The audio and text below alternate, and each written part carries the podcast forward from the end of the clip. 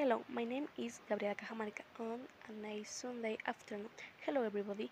Look at this nice picture. Here is one of the moments I prefer when we are all together on a nice Sunday afternoon. But let me introduce myself. I am Bob. I am studying. I am from of my father who is reading the newspaper. Simon, she listening to the favorite to her radio. Our top sister Rose and Sally are playing with their dolls. Grandfather is having a nap of course and Granny is drinking a cup of the pussy.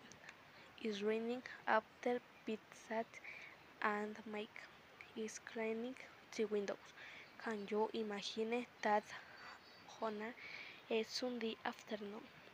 Poor old dummy, anyway, I am really fond of those privileged moments.